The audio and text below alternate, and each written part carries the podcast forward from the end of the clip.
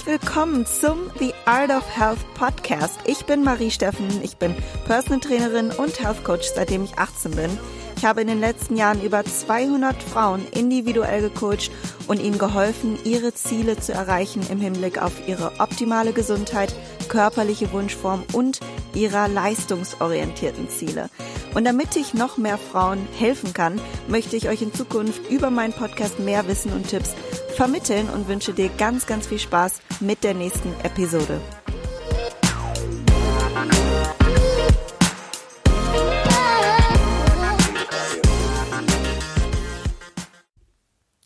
Hallo ihr Lieben und herzlich willkommen zur dritten Folge zum Thema Süßstoffe und weitere Süßungsmittel. Wir haben ja in der vorletzten Folge die synthetischen Süßstoffe behandelt und dann in der letzten Folge die natürlichen Süßstoffe. Aber ganz, ganz wichtig und deswegen habe ich mich dazu entschlossen, das noch zu dieser Reihe mit aufzunehmen. Da werden nämlich sonst ganz viele Fragen aufkommen, zumindest würde ich mich das fragen. Wie sieht es denn überhaupt aus mit den anderen Süßungsalternativen, ne? wie Agavendicksaft, Honig, Ahornsirup, Dattelsirup? Also alles das, was zwar ein paar Kalorien hat, aber ähm, als Alternative für Zucker eingesetzt werden kann. Und ist es wirklich besser oder täuscht man sich in einigen Lebensmitteln, äh, wo man vorher dachte, okay, die kann ich ja bedenkenlos einsetzen oder sind auf jeden Fall besser als Zucker? Das ist hier die große Frage und äh, dazu werde ich, wie auch in den letzten Folgen, auf jede einzelne Süßungsalternative eingehen und euch so ein paar Pro- und Kontrapunkte mitteilen, beziehungsweise werden wir herausfinden, was denn jetzt wirklich die beste Alternative ist. Und ich werde auch am Ende ein Fazit nochmal über alle drei Folgen machen, also zum Thema synthetische Süßstoffe, natürliche Süßstoffe und den weiteren Süßungsmitteln als Zuckerersatz und euch auch verraten, wie ich das so mache, was ich nutze, beziehungsweise was ich nicht nutze. So, lass uns starten mit den Süßungsalternativen. Was kennen wir denn auf jeden Fall alle? Ganz, ganz klar würde ich sagen, oder? Agavendicksaft. Da möchte ich jetzt erstes drauf eingehen. Das ist ganz häufig ähm, ja ein verwendeter Sirup, Saft, wie auch immer. Äh, alternativ zum Zucker, wo man sagt, ja, das ist doch auf jeden Fall besser. Und ähm, da schauen wir uns erstmal an, wie wird denn Agavendicksaft überhaupt hergestellt, beziehungsweise woraus. Und Agavensirup oder man nennt ihn entweder Sirup oder Saft, ähm, ist eben als pflanzlicher Honigersatz besonders bei Veganern äh, bekannt und wird aus verschiedenen mexikanischen Agavenarten gewonnen, also einer Pflanze gewonnen und besitzt eine höhere Süßkraft und hat etwas weniger Kalorien als weißer Zucker. Also das ist schon mal ein Vorteil von Agavendicksaft und weiterhin ist ein Vorteil, dass er besonders gut löslich ist und deshalb gut äh, zum Süßen in Flüssigkeiten ähm, zu verwenden sind, wie jetzt Smoothies oder wenn ihr das einfach mal in einen Joghurt einrühren wollt, dann verteilt es sich eben sehr, sehr schnell und löst sich gut auf. Und dazu hat Agavendicksaft einen besonders niedrigen glykämischen Index. Aber da muss man jetzt wieder aufpassen, denn Agavendicksaft hat einen sehr, sehr hohen Fructoseanteil. Und Fructose wirkt sich ungünstig auf den Stoffwechsel aus und begünstigt eben die Entstehung des metabolischen Syndroms. Und das ist eine ja, das metabolische Syndrom ist eine Sammelbezeichnung für verschiedene Krankheitssymptome und Risikofaktoren für Herz-Kreislauf-Erkrankungen und Typ 2 Diabetes. Das heißt, Fructose würde man jetzt sagen, Moment mal, das ist doch auch irgendwie in Früchten enthalten, darf jetzt auch keine Früchte mehr essen oder ist das jetzt schlecht oder wie oder was? Das natürlich nicht. Also es gibt da einen ganz, ganz klaren Unterschied und diese isolierte Fructose, die im Agavendicksaft enthalten ist, zum Beispiel, auch in anderen Lebensmitteln, ist eine ganz andere als die in Früchten enthaltene. Denn in Obst ähm, findet ihr immer auch einen wirklich hohen Anteil an Ballaststoffen und Wasser.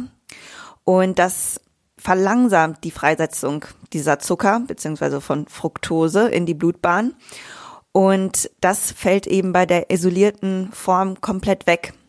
Und ähm, dadurch, dass die Fructose quasi gebunden ist im Obst an Ballaststoffe und noch Wasser hinzugefügt wird und es nicht so konzentriert ist, ist einfach die Absorption eine andere, als wenn man sie isoliert in Form eines ja, Sirups zum Beispiel dann zu sich nimmt oder beim Agavendicksaft besonders.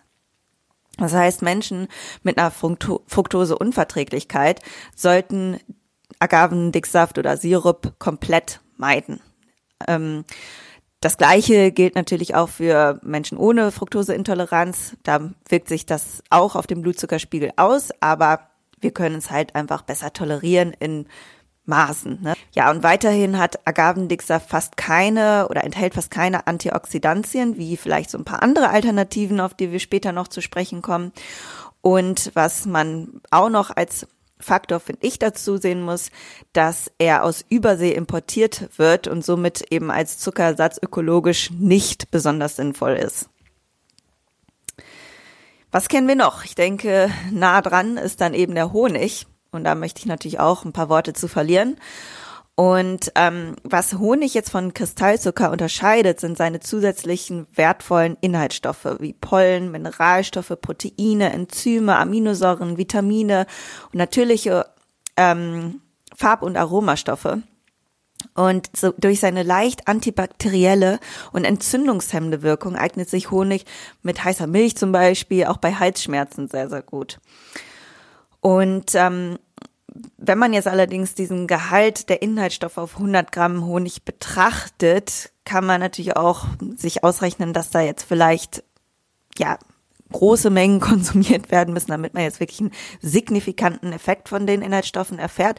Aber immerhin sind auch weitere ähm, ja, Antioxidantien und Co. enthalten, was halt dann letztlich ein kleiner Vorteil gegenüber dem normalen ähm, isolierten oder Kristallzucker dann ist. Ähm, das weitere Problem ist dann, dass diese Stoffe nur dann erhalten sind, wenn ihr den Honig nicht erhitzt. Also wenn ihr euch jetzt das beispielsweise in eure Haferflocken packt und den dann, äh, die dann aufkocht mit dem Honig zusammen, dann werden die Inhaltsstoffe schon äh, zerstört. Also schon bei 40 Grad werden die zerstört, wo man dann halt schauen muss, wenn man sich einen Nutzen davon machen möchte, ähm, das Lebensmittel dann entsprechend nicht so stark erhitzt. Und ähm, ja, auch wenn Honig minimal kalorienärmer ist als Zucker, ähm, enthält er hauptsächlich Fruchtzucker, Traubenzucker und Wasser. Also das sind die hauptsächlichen Bestandteile mit eben diesem geringen Anteil an Antioxidantien und Co und hat 280 bis 300 Kalorien auf 100 Gramm. Zucker hat 400 Kalorien auf 100 Gramm. Das heißt, Honig enthält ein bisschen mehr Wasser, hat dann eben auch eine etwas geringere Süßkraft. Ähm, und wenn man dann das gleiche Verhältnis oder die gleiche Süße wie bei Zucker erhalten möchte, nimmt man wahrscheinlich automatisch ein bisschen mehr Honig. Kalorisch sieht das Ganze dann eben auch sehr ähnlich aus zum Zucker. Das heißt, Honig ist per se nicht schlecht, aber auch nicht unbedingt viel gesünder als Zucker. Und außerdem empfehle ich Honig immer vom Imker in der Nähe zu kaufen, weil ja, du dann einfach die Süße mit dem niedrigsten CO2-Verbrauch im Kühlschrank hast. Ja, was kennen wir noch als Zuckeralternative? Was jetzt nicht zur Kategorie Süßstoffe zählt, aber eben zu Süßungsmitteln, ist der Ahornsirup. Und der wird gewonnen aus dem Ahornbaum. Ähm, der beeinflusst den Blutzuckerspiegel nicht so stark wie Haushaltszucker. Dafür hat er aber einen hohen Gehalt an Fructose. Und ähm, ja, wie zum Beispiel auch Agavendicksaft bringt er dann auch die ungünstigen Eigenschaften des Fruchtzuckers mit sich. Enthält dafür ein bisschen mehr Wasser, wodurch man auch wieder berücksichtigen muss, dass man tendenziell ein bisschen mehr vom Ahornsirup verwendet, um die gleiche Süßkraft wie bei Zucker zu erzeugen. Und ähm, eine weitere Eigenschaft des Ahornsirups ist dieser malzähnliche Eigengeschmack und passt daher als Zuckerersatz jetzt nicht in jede Mahlzeit oder Rezeptur rein. Ähm, außer natürlich für die ganz traditionellen Pancakes. Ich glaube, das ist für viele ein Muss und finde ich auch einfach super passend. Ich finde auch für andere Lebensmittel oder auch für ja, Haferflocken oder so. Ähm, da muss man halt nur schauen, ob man diesen malzähnlichen Eigengeschmack mag oder nicht. Dazu muss man auch sagen, dass er traditionell in Kanada hergestellt wird, ähm, wo auch immer noch der Großteil der weltweiten Menge herstammt. Aber in China hat man auch den Gesundheitstrend entdeckt in Europa. Und dadurch stammt eben immer mehr Ahornsirup auch aus China. Und egal ob China oder Kanada, die Transportwege von Ahornsirup sind halt extrem lang und da muss man halt, vielleicht diesen Faktor kann man sich selber dann überlegen, ob man das unterstützen möchte. Kokosblütenzucker. Auch eine beliebte Alternative, die immer mehr in den Trend kommt. Und ähm, der stammt aus den Blüten der Kokospalme und wird tra nach traditioneller Art eingedickt, getrocknet und gemahlen. Und somit ist er weniger als Zuckerersatz, als vielmehr ein sehr naturbelassener Zucker, weil er nicht raffiniert oder gebleicht oder anderweitig verarbeitet wurde. Und schmeckt auch kaum nach Kokos, sondern eher so ein bisschen karamellig. Und außerdem ähm, auch nochmal ein Vorteil hier für Team Kokosblütenzucker, hat einen sehr niedrigen glykämischen Index von 35. Also das ist ein relativ niedriger einzustufender glykämischer Index. Und ähm, ist auch ärmer an freier Fructose, enthält aber dennoch Fructose, was man halt einfach berücksichtigen muss, vor allem, wie gesagt, bei Fructoseintoleranz sowieso und ähm, ist nicht so süß wie Haushaltszucker. Das heißt, die Menge wird dann vielleicht, um die gleiche Süßkraft zu erzeugen, müsste höher geschraubt werden. Aber es ist durchaus eine ganz schöne Alternative. Ja, als Zwischenfazit kann man sagen, dass Agavendicksaft einen höheren Anteil an Fructose hat als normaler Zucker, der die Leber belasten kann, aber dafür ähm, einen geringeren glykämischen Index aufweist. Honig, Ahornsirup und Kokosblütenzucker haben zwar alle einen geringen Anteil an Fructose und etwas geringeren glykämischen Index, aber können dafür im Gegensatz zu Zuckeralkoholen ähm, alle kariogen wirken ne? und ähm, Zähne schädigen. Und das ist so, wenn man das jetzt in Kontrast zu den Süßstoffen setzt, ein Nachteil, den sie eben alle mit sich bringen. Und ähm, im Bezug auf die Kalorienmenge im Verhältnis zum Zucker haben sie jetzt alle keinen deutlichen Vorteil. Also sie haben ein bisschen weniger Kalorien, aber ähm, nicht signifikant. Wir sind aber natürlich noch nicht am Ende angekommen, denn es gibt noch viele weitere Alternativen, auch welche, die ich vorher noch nicht kannte, ähm, die ich bei meiner Recherche entdeckt habe. Und ähm, den nächst, die nächste Alternative habe ich mal probiert, aber ähm, noch nicht ausgiebig, aber ein sehr interessantes Produkt und zwar der sogenannte Manuka-Honig. Und dieser wird aus der Manuka-Pflanze gewonnen, die trotz schwieriger Bedingungen in ja, sehr bergigen Regionen Neuseelands gedeiht. Und bereits die Maori, die Ureinwohner Neuseelands, nutzen die Blätter zur Desinfektion von Wunden und zur Unterstützung der Heilung von Entzündungen. Und aus der Rinde des Manuka-Strauß stellen sie ähm, ja auch Aufgüsse her, die sie bei Erkältungen, Blasenentzündungen und anderen Infektionen eingesetzt haben. Und ähm, somit wirkt eben dieser Honig gegen Bakterien, gegen Viren, gegen Pilze und auch ähm, antiseptisch und antioxidativ äh, und wundheilend. Also hat wirklich viele Eigensch positive Eigenschaften, wenn man sich das mal so anschaut und er kann ähm, trotz seiner Süße Karies bekämpfen. Also der Zuckeranteil von Manuka-Honig besteht ziemlich genau zur Hälfte aus Fructose und zur Hälfte aus Glucose. Das muss man natürlich wissen, aber trotzdem ähm, kann er Karies bekämpfen. Denn Karies zerstört bekanntlich die Zahnsubstanz und dafür können eben verschiedene Bakterien verantwortlich sein. Und die antibakteriellen Eigenschaften des Manuka-Honigs setzen hier wirksam an. Und besonders wirksam ist Manuka-Honig gegenüber Staphylococcus aureus. Ich hoffe, ich habe es richtig ausgesprochen.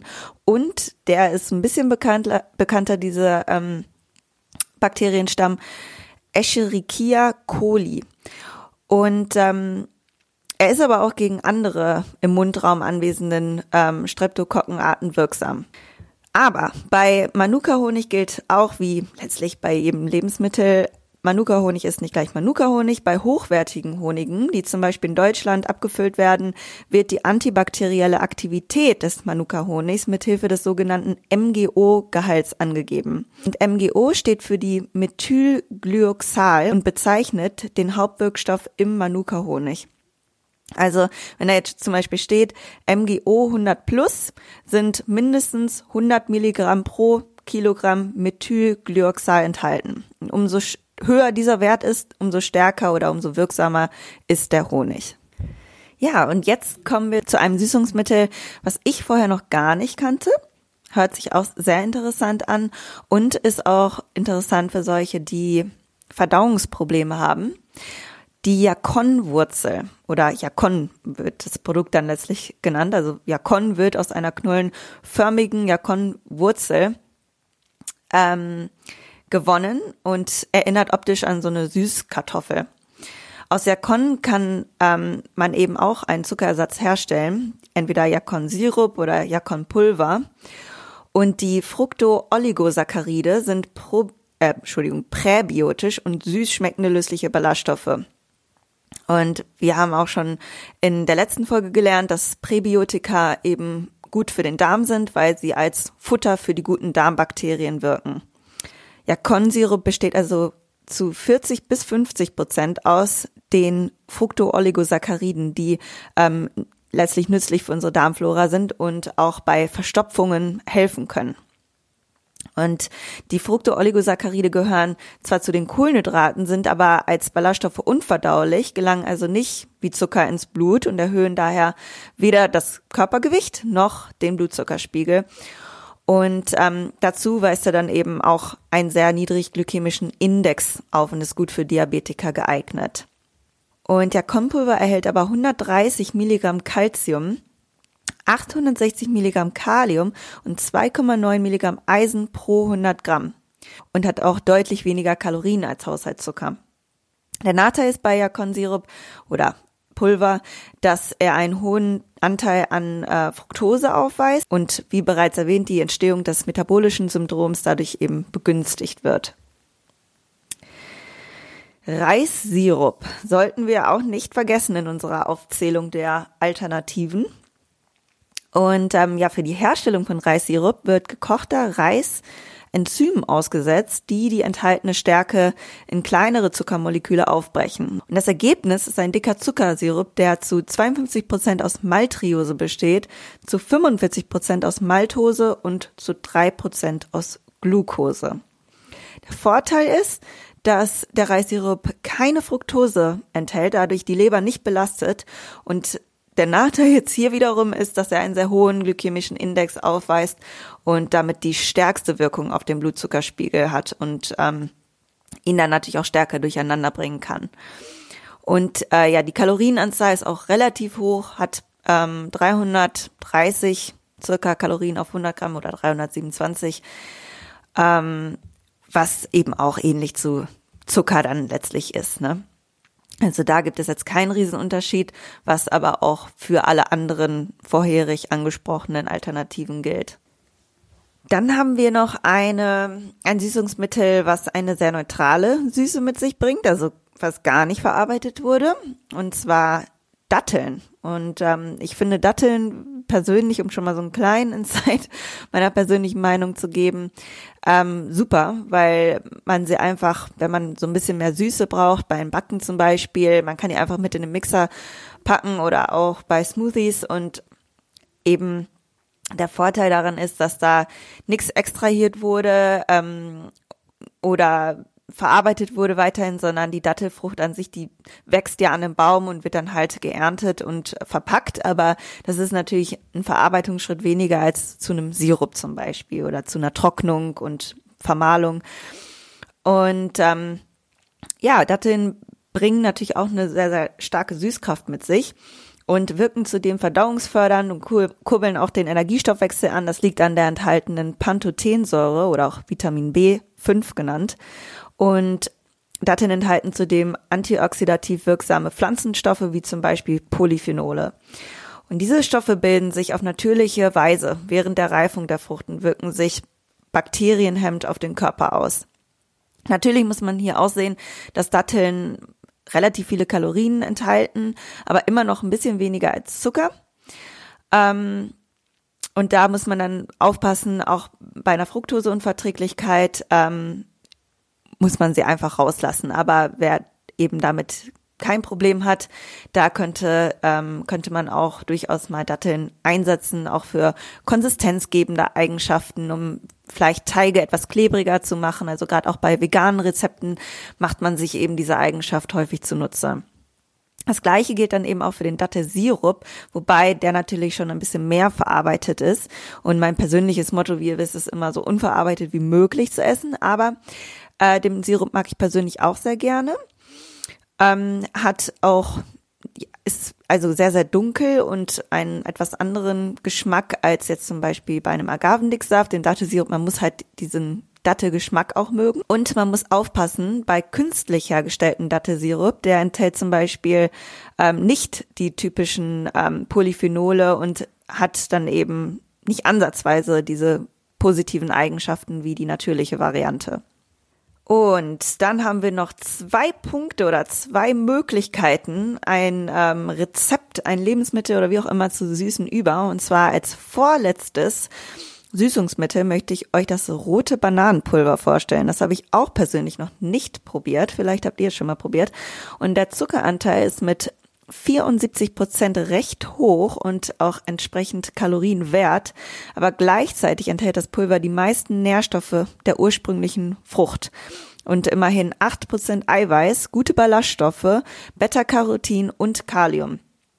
Und ähm, da es ohne Hitzeeinwirkung hergestellt wird, ist rotes Bananenpulver ideal für die, die in ihrer Ernährung einen Schwerpunkt auf Rohkost setzen. Die, die Voraussetzung dafür ist natürlich, dass man den Bananengeschmack mag. Und äh, das rote Ban Bananenpulver schmeckt nicht so wie die gelben Bananen, etwas milder und gleichzeitig auch ein bisschen fruchtiger, so wurde er beschrieben. Womit können wir noch süßen? Jetzt haltet euch fest, ähm, Vielleicht habt ihr es schon mal probiert oder es ist auch eigentlich bekannt, aber ihr würdet es wahrscheinlich nicht erwarten, denn es ist ein kompletter Gegensatz zu süß und zwar Salz. Denn Salz sorgt dafür, dass die Fähigkeit des Gehirns, das Geschmacksempfinden süß zu verarbeiten, verbessert wird. Also wenn ihr einfach mal eine Prise Salz zum Beispiel in die Haferflocken mit reingibt oder man kennt das ja auch vom Backen, ne? Ähm, dann bringt euch eben dieses Süßliche oder wird das Süße ähm, mehr in den Vordergrund gerückt oder ihr könnt es besser schmecken. Ja, das waren jetzt einige ähm, Süßungsalternativen. Vielleicht kennt ihr auch noch welche. Könnt mir die gerne mal nennen oder schreiben an meine E-Mail-Adresse mail.mariesteffen.com. Dann könnte man das natürlich nochmal aufnehmen und äh, schauen, was es da für Pro- und Kontrapunkte gibt. Oder vielleicht habt ihr noch was, was nur positive Eigenschaften hat. Und ähm, ich möchte aber nochmal zum Abschluss dieser ganzen Süßungsserie zu einem Fazit kommen. Und ich fasse jetzt nochmal zusammen. Äh, alles, was die synthetischen Süßstoffe betrifft, natürlichen Süßstoffe und die Süßungsmittel als Alternativen zu Zucker. Und da gebe ich euch nochmal die ganzen Vor- und Nachteile zusammengefasst wieder. Also bei den synthetischen Süßstoffen haben wir gesagt, dass die Vorteile die sind ganz klar, dass sie keine Kalorien haben und trotz eben ho hoher Süßkraft und damit ähm, keinen Einfluss auf unseren Blutzuckerspiegel haben. Es wurden auch keine klaren Studien im Hinblick auf krebsverursachende Effekte ähm, durch Süßstoffe ermittelt. Das heißt, sie sind erstmal für die Gesundheit unbedenklich, vor allem wenn sie eben ne, in Deutschland zugelassen sind. Ihr wisst, Deutschland ist ja da schon sehr kritisch. Ähm, aber es müssen insgesamt noch mehr Studien dazu gemacht werden, um valide Aussagen zu treffen. Der Nachteil bei synthetischen Süßstoffen, den man auf jeden Fall sagen kann, dass er einen unnatürlichen Süßgeschmack hat und insbesondere synthetische Süßstoffe wie Saccharin und Sucralose einen negativen Effekt auf den Darm haben. Das heißt, man hat ganz, ganz klar gesehen, da ist eine Verschiebung der Darmflora ähm, entstanden und daher sollten Menschen gerade mit einem Reizdarmsyndrom oder anderen Darmbeschwerden, Krankheiten Süßstoffe komplett auslassen. Natürliche Süßstoffe. Der Vorteil war, dass sie basierend auf natürlich vorkommenden stoffenden Pflanzen oder Früchten ähm, hergestellt werden oder extrahiert werden und ähm, diese auch Zuckeralkohole oder Polyole genannt, werden nicht als Kohlenhydrate im Körper wahrgenommen und gehören nur aufgrund ihrer molekularen Struktur zur Gruppe der Kohlenhydrate. Und daher haben sie auch keine Kalorien und oder sehr wenige Kalorien, also die meisten haben 0,2 Kalorien auf einen Gramm und damit keinen Einfluss auf unseren Blutzuckerspiegel. Und bisher gab es auch keine Studien, die einen negativen Effekt in Bezug auf unsere Gesundheit zeigen. Einige natürliche Süßstoffe können sogar auf den Darm einen positiven Effekt haben, wie zum Beispiel Stevia und Erythrit und Xylit unterstützen die Gesundheit unserer Zähne. Der Nachteil bei natürlichen Süßstoffen ist folgender, dass ähm, ja auch hier einige vielleicht diese bestimmte Süße der Süßstoffe nicht mögen. Also gerade zu Stevia hat einen etwas lakritzähnlichen Geschmack und da unterscheiden die sich auch nochmal. Und ähm, da Zuckeralkohole weitgehend unverdaulich sind, ziehen sie Wasser im äh, Verdauungstrakt und können Durchfall verursachen. Außerdem kann aufgrund ihrer Unverdaulichkeit äh, bewirkt werden, dass sie im Darm gären, was Blähung verursacht. Allerdings können sich Menschen in ein bis zwei Monaten auch daran anpassen, wenn man das peu à peu erhöht auf eine tolerierbare Menge, die ich auch eben in den Podcasts zuvor angesprochen habe. Und trotzdem kann man sagen, dass unter den Zuckeralkoholen äh, Erythrit der am leichtesten verdauliche Süßstoff ist und verursacht daher die geringsten Schwierigkeiten. Wenn du aber zum Beispiel ein Reizdarmsyndrom hast oder andere Verdauungsprobleme, solltest du auf den Konsum von Zuckeralkoholen komplett verzichten, genauso wie bei synthetischen Süßstoffen und natürliche Süßstoffe. Ich persönlich würde dir sagen, lass alles einmal raus. Bei wirklich extremen Beschwerden wie einem Reizdarmsyndrom. Und unabhängig von der Verdauung und Gesundheit habe ich selbst äh, und nach Erfahrung meiner Kunden positive Veränderungen der Haut spüren können, wenn ich Süßstoffe weitestgehend eliminiert habe, beziehungsweise eine Verschlechterung der Haut erkennen können, wenn ich sie sehr, sehr viel für eine Zeit lang integriert habe. Und da muss man natürlich auch wieder sagen, dass der Darm stark mit der Haut zusammenhängt. Also wenn dein Darm also eher negativ auf Süßstoffe reagiert, wird deine Haut auch als größtes Organ deines Körpers äh, versuchen, Schadstoffe auszuscheiden. Das wirkt sich dann eben immer auch auf die Haut aus. Und als weiteren Punkt muss man dann auch noch erkennen, ob es jetzt wirklich an dem Süßstoff an sich lag oder an anderen enthaltenen ähm, Inhaltsstoffen, zum Beispiel von deinem Proteinpulver, die ähm, letztlich zu ja vielleicht einer unreinen Haut oder auch Verdauungsproblemen geführt haben. Also da muss man immer das ganze Produkt und nicht nur ein Inhaltsstoff ähm, begutachten. Ja, und weitere Süßungsmittel, die wir heute besprochen haben, also alle Alternativen, weiteren Alternativen zu Zucker. Dabei ist der Vorteil, dass Sirups wie Dattelsirup, Reissirup, Ahornsirup, Agavendicksaft, Honig, alles das, was wir besprochen haben, aus Pflanzen oder natürlich vorkommenden Lebensmitteln gewonnen werden. Sie liefern unterschiedliche Süßgeschmäcker, das wie Kokosblütenzucker, Dattelsirup und Ahornsirup eher karamellig schmecken oder rotes Bananenpulver ein bisschen mehr nach Banane. Ähm, und Honig und Agave eher diesen Honiggeschmack aufweisen. Also da kann man dann auch nochmal selber entscheiden, was möchte ich wofür verwenden. Und ähm, bei Honig an sich gibt es natürlich dann nochmal eine ganze Vielfalt von verschiedenen Abstufungen, Blütenhonig, Akazienhonig und so weiter und so fort. Der Nachteil ist, dass viele von den Sirups ähm, sehr viel Fructose enthalten, wie Agavendicksaft und Yukon. Daher sollten Menschen mit einer Fructoseintoleranz diese vermeiden und natürlich kann sich auch der hohe Fructoseanteil bei Menschen auswirken mit ein oder mit keiner Fructoseintoleranz. Daher einfach dosiert einsetzen wenn man da kein Problem mit hat. Und dann sollte es da auch keinen ähm, negativen Einfluss drauf haben. Man muss es nur im Hinterkopf behalten, dass es nicht heißt, aha, es ist ja ein natürliches Süßungsmittel und das heißt, ich kann da jetzt ähm, free, free your mind äh, mein, mein Porridge mit süßen. Also so ist es dann eben nicht, sondern das ist im Prinzip so zu behandeln wie Zucker dann letztlich auch von der Dosierung her.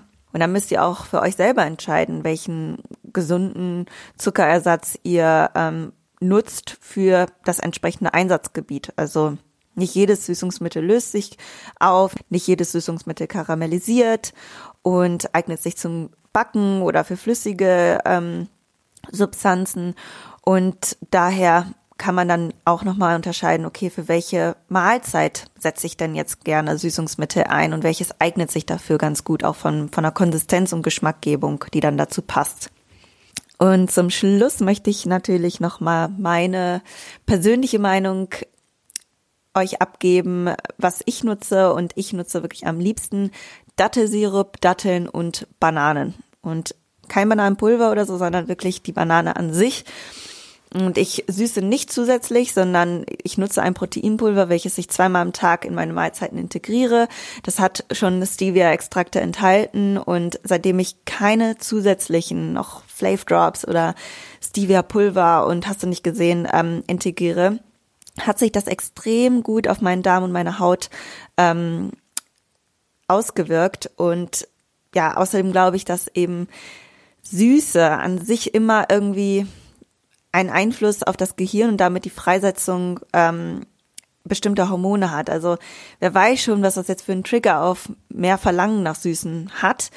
Und das würde ich auch immer mit im Hinterkopf behalten. Das ist aber meine persönliche Theorie. Das weiß man nicht, ob das wirklich so ist. Nur versuche ich das persönlich, meine Süß, ähm, meinen Süßgeschmack nicht so extrem an eine bestimmte Süße zu gewöhnen damit ich auch Süße noch spüren kann und empfinden kann. Denn wie ich auch euch schon in einer der vorherigen Folgen gesagt habe, ähm, adaptiert sich der Geschmack daran und ihr braucht dann immer mehr, um diese Süße ähm, als wirklich süß wahrzunehmen. Und dann multipliziert ihr euch das eben nach oben und wenn ihr dann erstmal mit Stevia anfangt oder mit Erythrit und dann immer mehr dazukommt, kann es halt dann natürlich eben bei der Menge auch zu Darmproblemen und Co. kommen, auch wenn ihr vorher keine Probleme hattet. Ähm, aber an sich bin ich sehr dankbar, dass ähm, man eben diese kalorienfreien und vor allem natürlichen Süßstoffe entdeckt hat. Und ähm, wie gesagt, nutze ich auch Produkte, die Süßstoffe enthalten, aber versuche mich nicht dran zu gewöhnen und nicht noch zusätzlich zu süßen. Im Zuge dessen möchte ich euch auch noch mal ganz kurz die Reset Your Taste Challenge vorstellen, vor allem für diejenigen, die viele Süßungsmittel einsetzen oder Produkte, die sie enthalten, eben Flavor Drugs, Proteinpulver, Proteinriegel, Leitprodukte, Pre-Workouts, BCAAs etc. pp. Und ähm, Mach selber einen Selbsttest, ähm, wie sich Süßstoffe auf deinen Körper auswirken, indem du für mindestens eine Woche alle Süßstoffe rauslässt und alle Lebensmittel mit Süßstoffen. Und mehr Details dazu findest du auf meinem Blog Reset Your Taste Challenge. Und äh, ich pack euch den Link auch nochmal in die Show Notes und ich bin sehr gespannt, ob es dir weiterhilft. Ich liebe es, ich mache diese Challenge einmal im Monat, damit ich meinen Geschmack immer wieder auf ja die Natur zurück resette. Also wenn euch diese ganze Reihe gefallen hat, ich würde mich wirklich sehr über eine gute Bewertung freuen und ähm, lasst mich wissen, wenn ihr offene Fragen habt, wie immer. Und ansonsten wünsche ich euch einen wundervollen restlichen Tag. Bis bald, ihr Lieben, eure Marie.